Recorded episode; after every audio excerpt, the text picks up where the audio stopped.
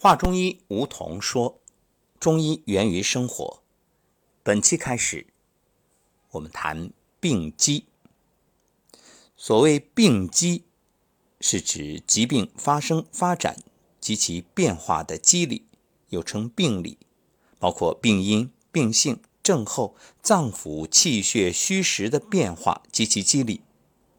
病机呢，揭示了疾病发生、发展与变化转归的。本质特点及基本规律，相信病机这一系列，很多朋友会感兴趣。为啥呀？因为许多人常常会疑惑：我怎么就得病了呢？我身体那么好，我做那么多的好事哎，咋就有病呢？这老天真不公平。好，那我们就通过病机这一系列内容的学习。让各位来详细了解你为什么会生病。倘若你是健康的，那当然很幸运。学习可以帮助我们知道未来如何去规避生病的风险。正所谓上工治未病。那么从中医的角度来看啊，疾病的发生、发展和变化与患病机体的体质强弱。与治病邪气的性质密切相关，病邪作用于人体，人体正气奋起而抗邪，引起正邪相争，斗争的结果，邪气对人体的损害居于主导地位，破坏了人体阴阳的相对平衡，或者使脏腑气机升降失常，或者使气血功能紊乱，并进而影响全身脏腑组织器官的生理活动，从而就产生了一系列病理变化。所以你看，爱看武侠小说的朋友，人体也是江湖啊，腥风血雨，你稍不注意，这病邪就会兴风作浪。所以怎么办？我们就要和邪气做斗争。所以养生啊很有意思，它其实就是养正气的过程。正气存内，则邪不可干。所以此刻，无论你身患怎样的疾病，别着急，把心安下来。咱们就把治病、调养身体当做一场游戏，或者说，我们来演一场惩恶扬善、匡扶正义的武林大戏。病机二字首见于《素问·治真要大论》这一篇啊，好多次都提到了病机。并且强调它的重要性，如颈后气宜无失病机，审查病机无失气宜，谨守病机各司其属。又从临床常见的病症中总结归纳了十九条，也就是后世所称的病机十九条。对于病机二字的原意，前人解释为病之机要、病之机括。含有疾病之关键的意思。接下来说说病机学说的内容。病机学说是阐明疾病发生、发展和变化规律的学说。它的任务呢，就是要揭示疾病的本质，是对疾病进行正确诊断和有效防治的理论基础。病机学说的内容包括疾病发生的机理、病变的机理、病程演变的机理三部分。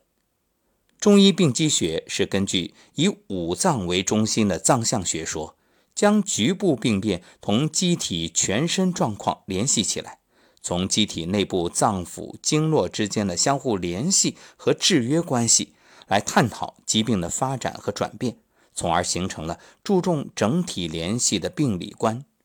中医病机学认为，人体脏腑之间不仅在生理上，而且在病理上存在着相互联系、相互制约的关系。正所谓五脏相通，宜皆有次。疾病发生的时候，各脏腑病变会按照一定规律互相影响。中医学用五行生克称五理论来解释脏腑之间病理上的相互影响以及疾病的传变规律。所以我们一直在说啊，治病千万不要刻舟求剑。你不能说，哎呀，我这已经病了好几天了，突然想起来，哎，前几天药没有正常吃，你再去吃之前的药，不行，因为随着病程的变化，你这脏腑的传变啊，它已经和之前不一样了。为什么中医讲究的是你一个疗程之后，哎，再去做一个检查，然后这个药要重新来配，就是这个道理。这就好像治国，一定要与时俱进，不能因循守旧。当然了，疾病的发展传变呢，也有不以次相传的特殊情况，如溺水猝死，这是不可预测的意外，不能机械的按照以次相传的模式制定诊疗计划。中医学在疾病发展和转变上，既看到五脏相通、一皆有次的一般规律。又指出了疾病或其传化有不以次的特殊情况，把矛盾的普遍性和特殊性统一起来，体现了丰富的辩证法思想。总之，中医的病机学说不仅坚持了唯物主义的病因观，而且还通过阴阳五行学说和藏象学说等，将人体同外界环境及人体内部各脏腑经络之间的相互联系、相互制约的关系结合起来。既强调了正气在发病过程中的决定作用，又重视邪气的重要作用，把疾病看成是人体内外环境正邪斗争的表现，是人体阴阳相对平衡状态受到破坏的结果。既注意到病变局部与整体的联系，又注意疾病的发展和传变；既看到疾病传变的一般规律，又注意疾病传变的特殊情况。从整体联系和运动变化的观点来认识疾病的发生、发展和变化过程，坚持了唯物辩证的病理学观点。所以，调病就是养气、调心。当心正了，这观念、习惯都调整到正常的状态，那么一切都有机会向好的方向发展。所以。本期节目的最后，送给大家五个字：安心是大药。好，下一讲我们将谈一谈发病机理。